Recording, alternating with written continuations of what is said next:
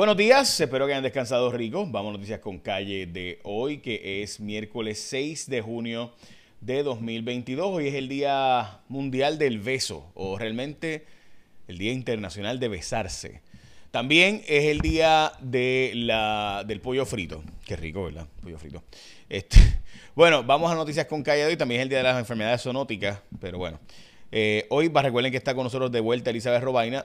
Hoy vamos a las portadas de los periódicos rápido, vamos al vocero, baja poblacional azota las escuelas. Básicamente hay 230 mil estudiantes en Puerto Rico, mientras que hace 20 años había 700 mil. Eso demuestra el dramático asunto de la baja poblacional. Esa es la portada del vocero. En el nuevo día eh, ubican en 20 dólares la hora el salario de subsistencia justo en Puerto Rico, es lo que están diciendo eh, un estudio de José Alameda, mientras que los alcaldes piden chavitos a la Junta de Supervisión Fiscal y al gobierno para que se enmiende eh, el plan de equiparación y que se le incluya esos fondos a los alcaldes, enmendando el plan fiscal. Mientras que eh, la caída del petróleo promete una baja en el precio de la gasolina. No es que el petróleo bajó tampoco la gran cosa, ¿ah? bajó de 111 a 100 dólares, casi básicamente un 10%, pero eh, tampoco acaba de subir dos pesos, así que bueno, veremos a ver. ok, vamos a las noticias con calle.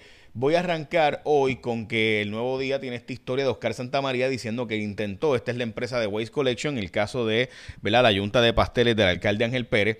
Esta empresa, eh, Waste Collection, estuvo a punto de llevarse el contrato, estuvo buscando llevarse el contrato del centro de transbordo de basura de San Juan. Esto no es un vertedero, es un centro de transbordo. O sea, allí llega la basura, se agrupa, se compacta y se lleva entonces a los vertederos. ¿Qué pasa? Eh, honestamente, a mí lo que me parece interesante de la historia es que se está planteando a ah, la corrupción de Oscar Santamaría. Está bien, chévere, eso es parte. La pregunta es, ¿y por qué él podía ofrecer un precio tan más bajo que las demás? ¿No será que las demás empresas están cobrando de más? Eh, a mí me parece importante plantear esto porque yo creo, ¿verdad? Y, yo escucho, leí la historia, parece importante, sí, decir que él, él estaba ofreciendo un precio mucho más bajo que las otras empresas para llevarse el contrato y quizás después subirlo, después el truco, lo que sea.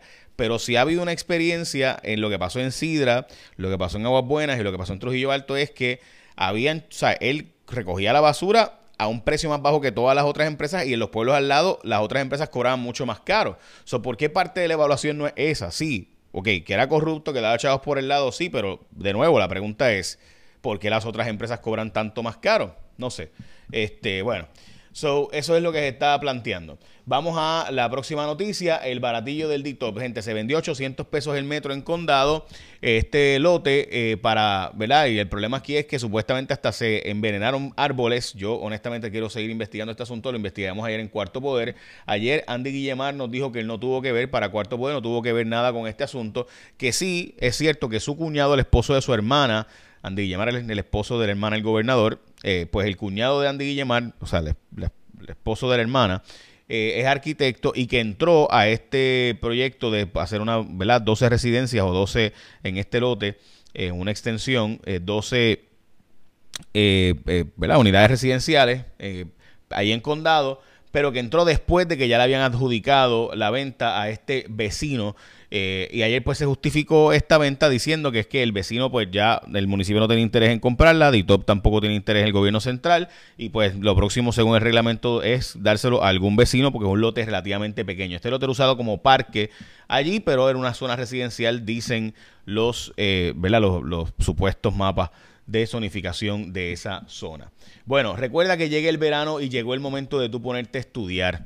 Mira, en julio ahora empiezan las clases. Yo sé que mucha gente ahora mismo le gustaría poder culminar su carrera universitaria, comenzar una nueva eh, carrera en la universidad, pero trabajo, los hijos, responsabilidades, la pandemia, etcétera.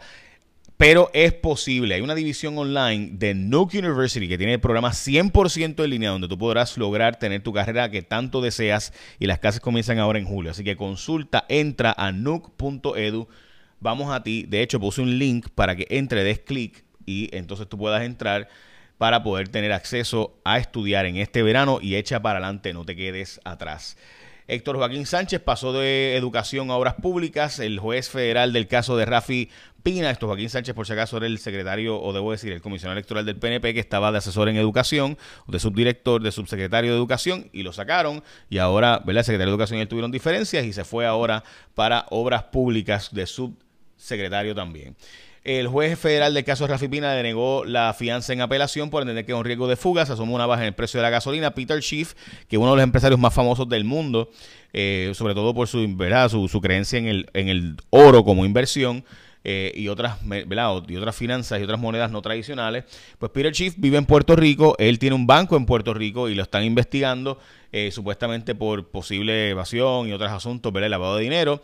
Y dice él que no ha encontrado nada en su contra y que el eh, la Comisionada de Instituciones Financieras lo que está es eh, cerrándole su banco por ceder ante presiones internacionales, no necesariamente por cosas que pasaron en Puerto Rico. Bueno, el salario de subsistencia en Puerto Rico, según el doctor José Alameda, es 20 dólares la hora, mientras que han demandado a la Guardia Nacional, el Castro Business, por este asunto de ¿verdad? tumbar el contrato y tumbar las negociaciones entre la Guardia Nacional y el administrador de las de la Guardia Nacional. Mientras que hoy, el, de nuevo, el gas natural bajó bastante a 5.6, el precio del petróleo está a 100 dólares.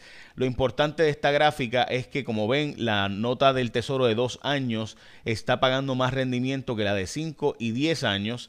Eso típicamente ocurre cuando el mercado espera una recesión económica, así que veremos a ver, hay muchas señales de una potencial recesión económica. Dice Josué Colón que la razón por la cual estamos pagando más en, gas, en energía eléctrica es porque suspendimos los gasoductos.